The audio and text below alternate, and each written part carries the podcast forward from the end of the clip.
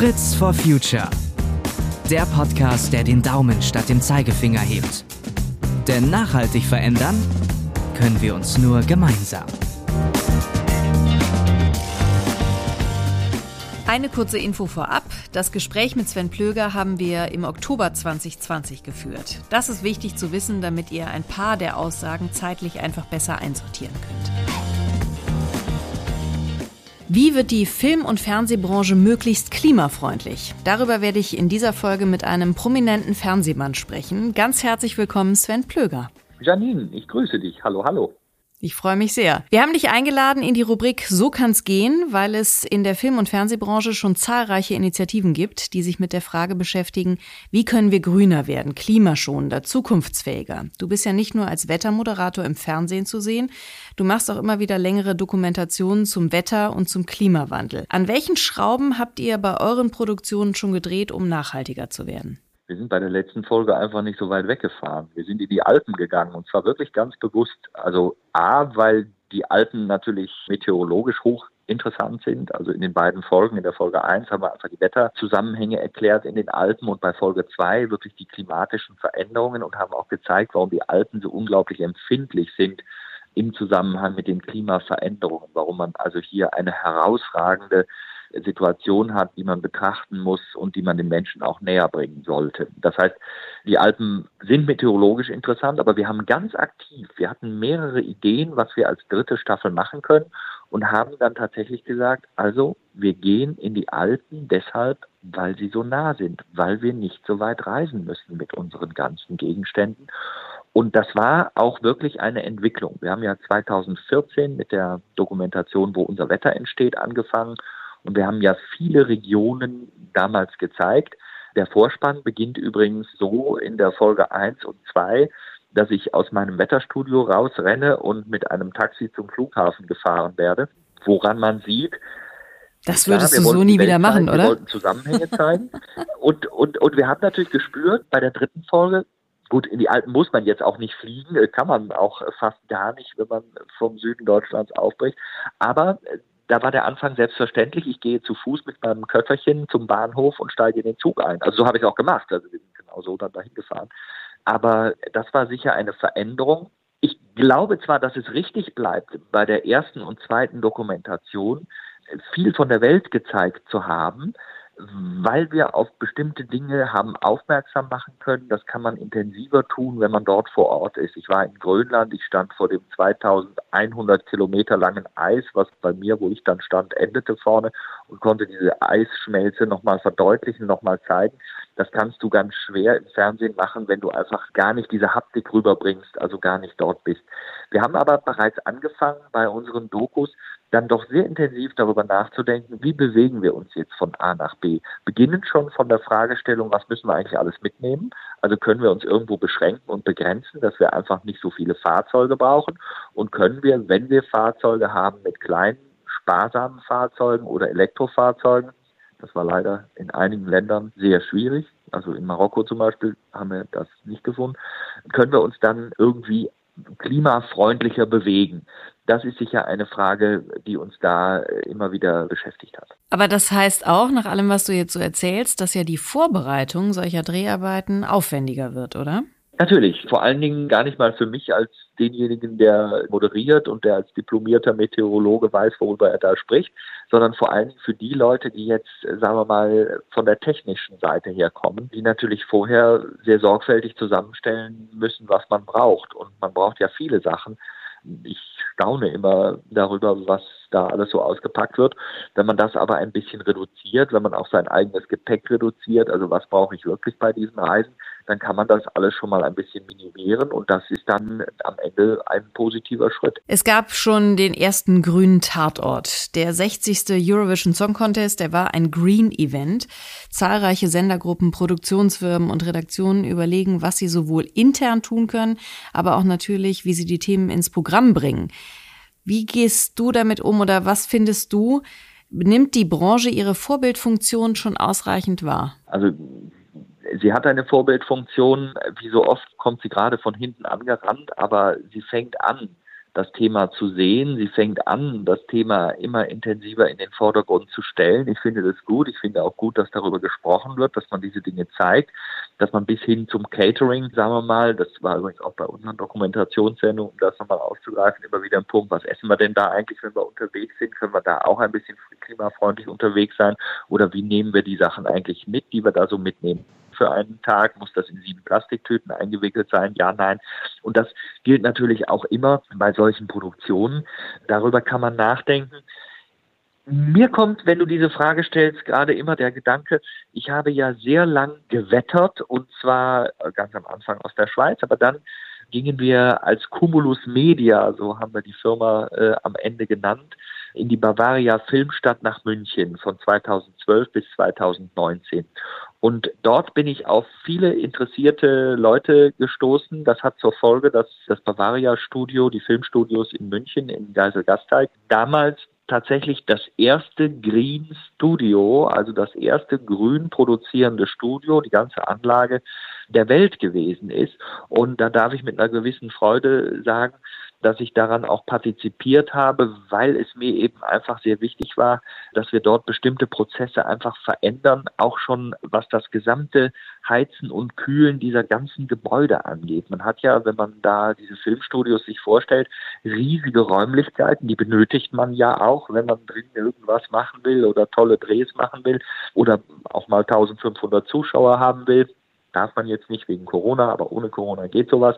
Das heißt, für all diese Zwecke brauche ich ja ein großes System. Wie bringe ich das in Funktion?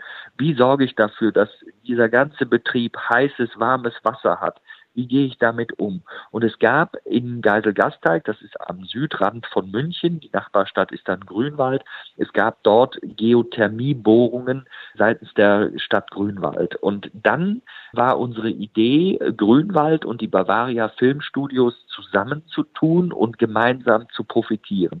Und ich freue mich noch heute, dass wir es also dadurch geschafft haben, natürlich am Ende vor allen Dingen maßgeblich die Entscheider der Bavaria Filmstudios selbstverständlich, dass wir den CO2-Ausstoß um sagenhafte 97 Prozent haben reduzieren können in einem ja einzigen Jahr. Das war, glaube ich, von 12 auf 13 und dann blieb es natürlich niedrig.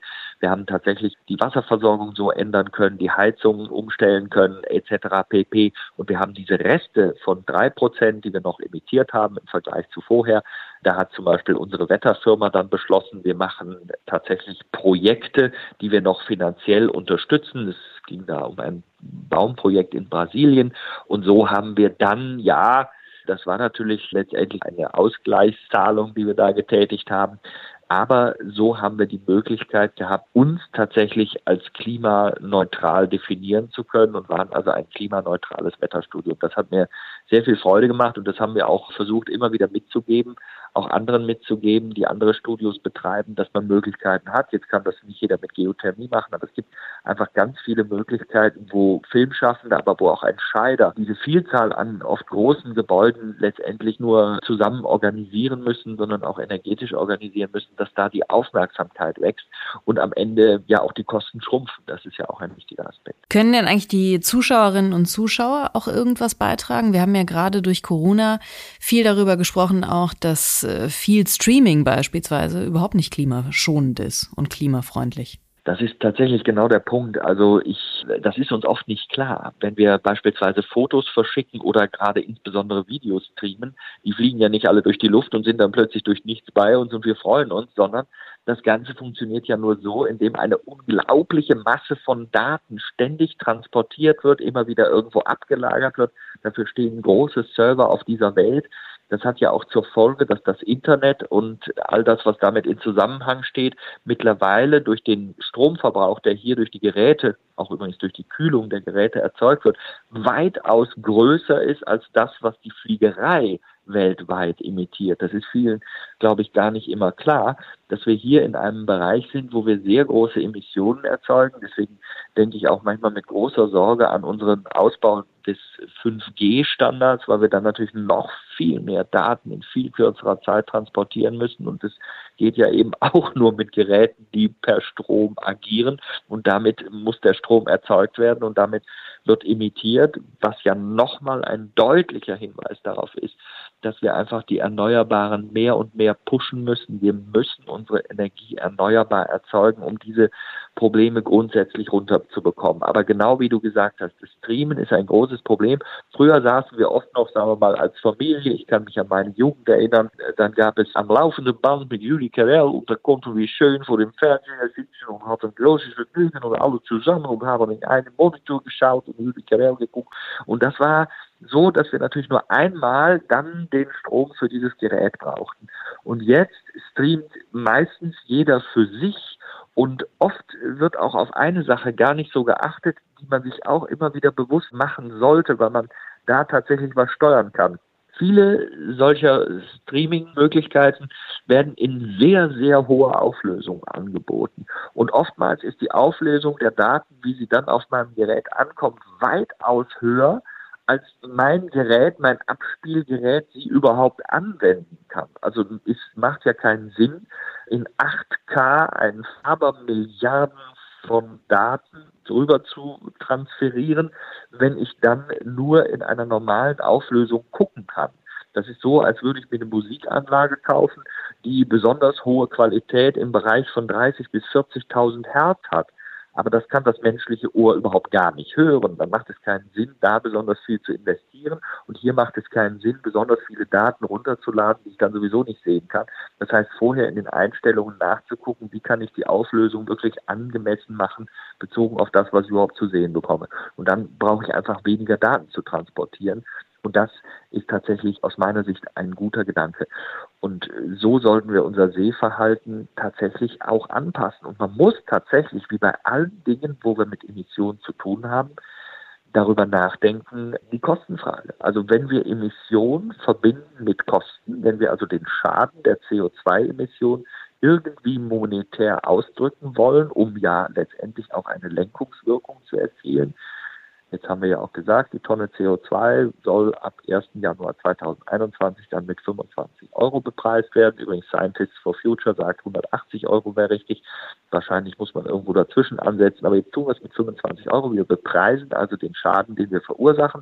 Und wenn wir so etwas tun, dann gilt das natürlich im Prinzip für alle Bereiche. Also muss man, wenn man es ganz energisch durchdenkt, auch hier sich die Frage stellen, was muss das eigentlich kosten, wenn wir viel streamen und an Daten transportieren, bezogen auf die Emission. Und deswegen ist es für mich nochmal so wichtig, die Erneuerbaren auszubauen und nicht auszubremsen. Und wir neigen im Moment wieder ein bisschen dazu, mit Ausbremsstrategien unterwegs zu sein. Das gilt auch beispielsweise für die Windenergie. Wir müssen uns klar machen, bei Corona suchen wir im Moment noch nach einem Impfstoff. Wir haben keinen gefunden und wir sind in einer fieberhaften Suche.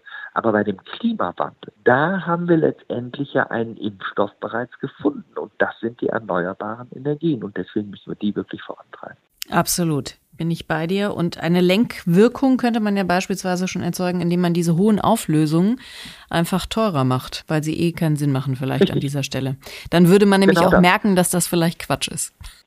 Ganz genau. Also wir Menschen reagieren ja einfach sehr stark und sehr direkt auf monetäre Dinge. Und wenn diese monetären Dinge, die dann uns abverlangt werden, auch wirklich erklärt werden, transparent und schlüssig erklärt werden, warum man das macht, sodass jeder auch einen eigenen Erfolg spüren kann durch seinen Beitrag, dann glaube ich, wird man auch auf Verständnis stoßen bei vielen Menschen und auf eine Bereitschaft, A zu zahlen und B auch das Bedürfnis, gerne weniger zu zahlen und dann das sage ich jetzt mal dazu, immer noch eine ganz tolle Auflösung auf meinem kleinen Gerätchen zu haben oder auf meinem größeren Gerät, sodass ich einen Film wunderbar gucken kann. Das sind ja jetzt nicht mehr Auflösungen, wo man dann immer erahnen muss, ist das jetzt da irgendwie eine Frau oder ein Mann, der da steht oder ein Schrank oder irgendwie eine Wolke, sondern man sieht ja doch trotzdem noch sehr klar. Also oft bewegen wir uns ja in Fragestellungen der Auflösung, die unsere Augen gar nicht auflösen können.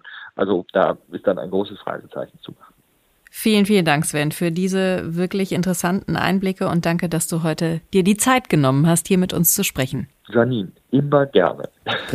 Super. Und wenn euch diese Folge gefallen hat, dann lasst gerne viele Bewertungssterne da. Feedback nehmen wir per Mail entgegen an fritzforfuture.henkel.com. Und alle weiteren Folgen findet ihr auf henkel.de slash podcast. Bis bald. Fritz for Future. Der Podcast, der den Daumen statt dem Zeigefinger hebt. Denn nachhaltig verändern können wir uns nur gemeinsam.